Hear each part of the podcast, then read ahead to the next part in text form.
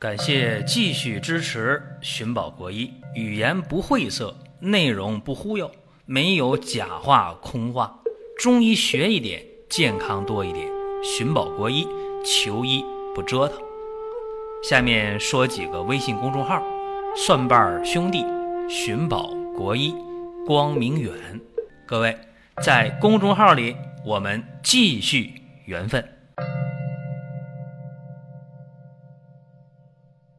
本期的话题和大家聊啊头痛的问题，头痛也行，头疼也行，这个说法呢没什么，疼和痛差不多啊。有人会说疼和痛不是一回事儿啊，呃，严格来说呢确实有差别，但是目前来讲疼和痛大家理解为一样也就可以了。这个病啊属于临床当中三疼一迷糊。是吧？这特别难解决。你说你头痛是啥原因造成的呀？如果不知道原因的话，这就麻烦了。尤其是偏头痛，这个左边疼，或者呢右边疼，疼的时候可以是胀痛，也可以是感觉血管跳啊跳痛，还可以是那种钝痛啊。像那个钝刀子割肉那种感觉，钝痛，也可能是那种转痛啊，像那小电钻往里边转一样啊。偏头痛一发病，三分五分，一两个小时，一天两天，或者十天半个月都有可能。一疼起来啊，不得了。如果不疼的时候，感觉没什么呢。那到底？什么样的原因造成这个病呢？又怎么治疗好呢？以前在视频当中给大家讲过啊，说缓解偏头痛有一个特别简单的方法，就是你打一盆热水，把你的手和前臂啊，这小臂、胳膊肘以下啊这段你把这个手和胳膊放到盆里边，热水盆里。很快就可以缓解，这什么原理呢？非常简单，因为热水一泡你这个手和胳膊呀，血管会扩张。血管一扩张的话，血容量增加了，这个时候可以快速的缓解头痛，尤其那种头部血管又胀又跳那种疼，缓解的非常快。但是这个方法很遗憾，只能解决一时的事儿。你胳膊拿出来，过一会儿。这偏头痛又疼起来了，所以说特别纠结。那下面咱们就要说一个，说两个吧，跟中药有关的方法。先说一个简单的，用萝卜汁就行。什么叫萝卜汁啊？大萝卜呗，榨成汁，往鼻孔里一滴，呵，这就好了。啊，大家就这么简单吗？其实非常简单。可以用新鲜的萝卜，什么萝卜呀？白萝卜、青萝卜都可以。那白皮萝卜大家知道，青皮萝卜大家也知道。还有一种呢，是什么样的？紫皮的或者是红皮的大萝卜都行。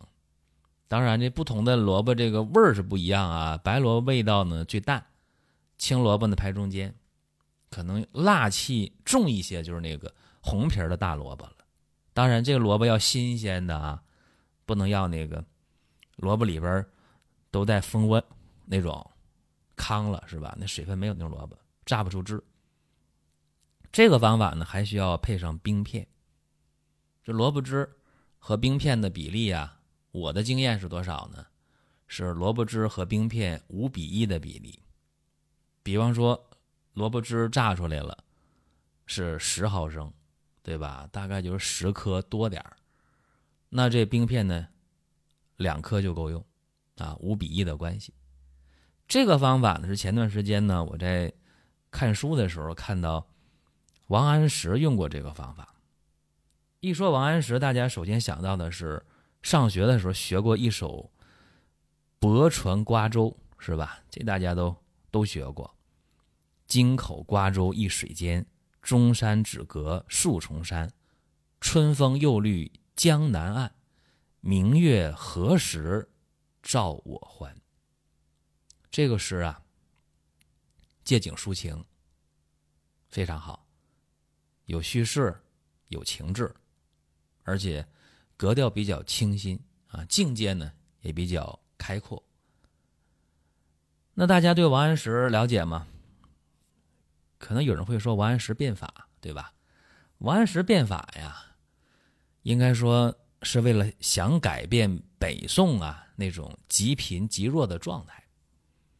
但是王安石的变法特别不成功，因为他这个新法推行前前后后，嗯，有的时候推行了啊，刚一推行见点效，然后就被同僚或者说既得利益集团啊就把它挤下来。从这个相位挤下来，变法就停。然后呢，在合适的时候啊，皇帝想到他了，来吧，又重新启用变法，又推行，反反复复吧。在宋神宗驾崩以后，这个变法呢，后来逐渐的啊，就彻底的就就不行了。前前后十五年吧，这变法就就凉了，就彻底不行了。司马光就是重要的反对者啊。大家说司马光哪位啊？司马光砸缸那位嘛，司马光是反对他的。那王安石在这样一个呃人生大起大落、不断波动当中，那这个可以讲精神方面啊、情志方面，那受到的打击应该非常大，郁闷、肝气郁滞，这个不可避免。所以说呢，他就有这个偏头痛的这么一个毛病。有一回啊，王安石上朝。就来了，没等见皇帝面呢，头疼的就不行了。一见面跟皇帝说：“今天请假啊，不行，我得回家头疼。”然后宋神宗啊，就让人给他拿来一小金杯的药，药呢装在金杯里边，药汁儿。告诉他，左边头痛就把药汁儿呢灌到右鼻孔里，反之亦然。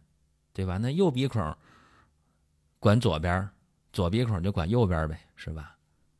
王安石把这个药汁往鼻孔里滴了一点，呵，头就不疼了啊。后来见到宋神宗了，宋神宗就说了：“说这个方啊，自太祖时不传人间，什么意思啊？就是说宋太祖嘛，赵匡胤呗，对吧？就有这方了。这方呢。”不能在这老百姓当中传，把这方后来给谁了？就给了王安石了。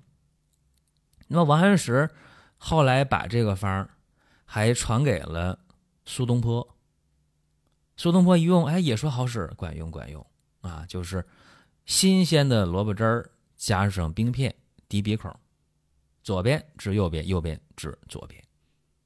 那这个方法究竟好使在哪儿呢？大家说，你说的太神了，对吧？也简单，萝卜嘛，它是性微寒而味甘，下气消谷。大家说不消化了，胀气了是吧？胃肠胀气了，吃多了，拿萝卜消消食。大家还知道萝卜和人参不能放一起，为啥？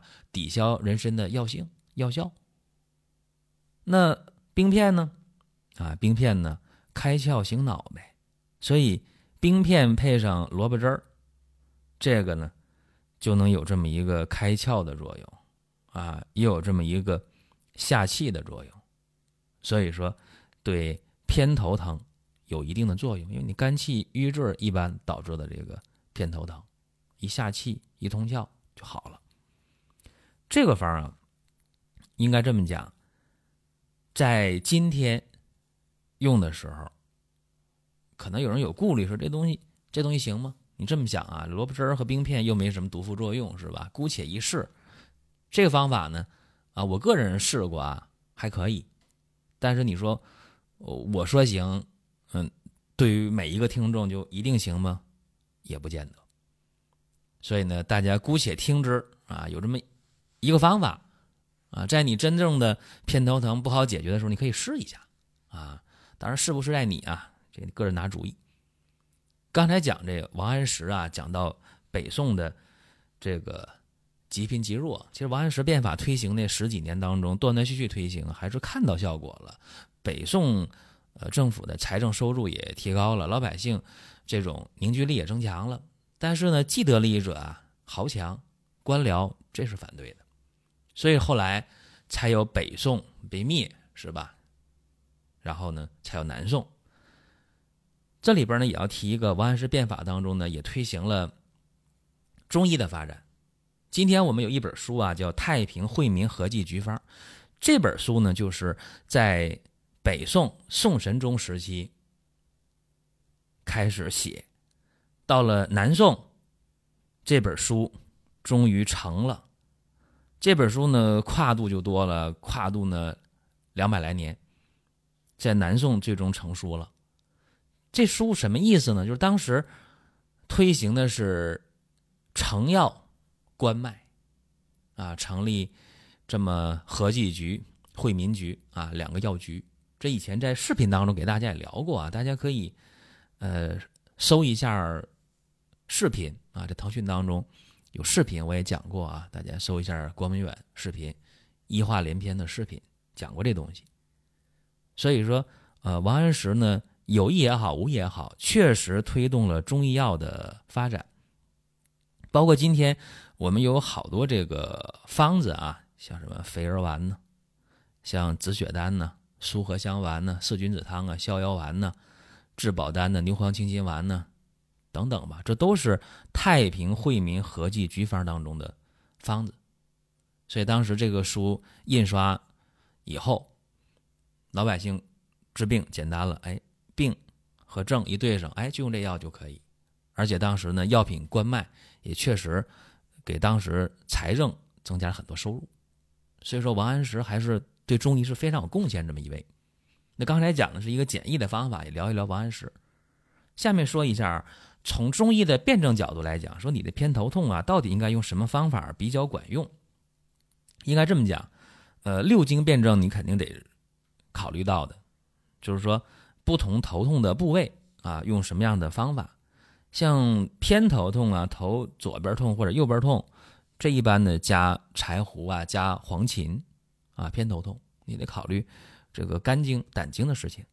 如果疼痛的部位啊在后脑后枕部、后脑勺哈，或者颈椎啊、肩膀这都疼，都连着呢，这往往是太阳经头痛，加羌活。还有呢就是。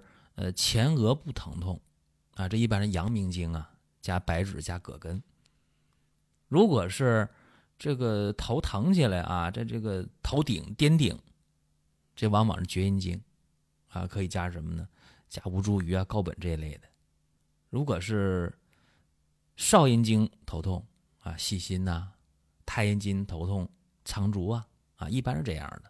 所以说，这个偏头痛啊，它偏的不一定非是左边，非是右边，也可能偏在别的地方啊。这样的话，呃，用药的话，它是有侧重点的。呃，有这样一个方法啊，一会儿给大家讲。那么中医说你偏头痛啊，肝经风火啊，肝胆有问题，这个是比较常见的。所以说平肝呐、息风啊、清热呀，这往往是。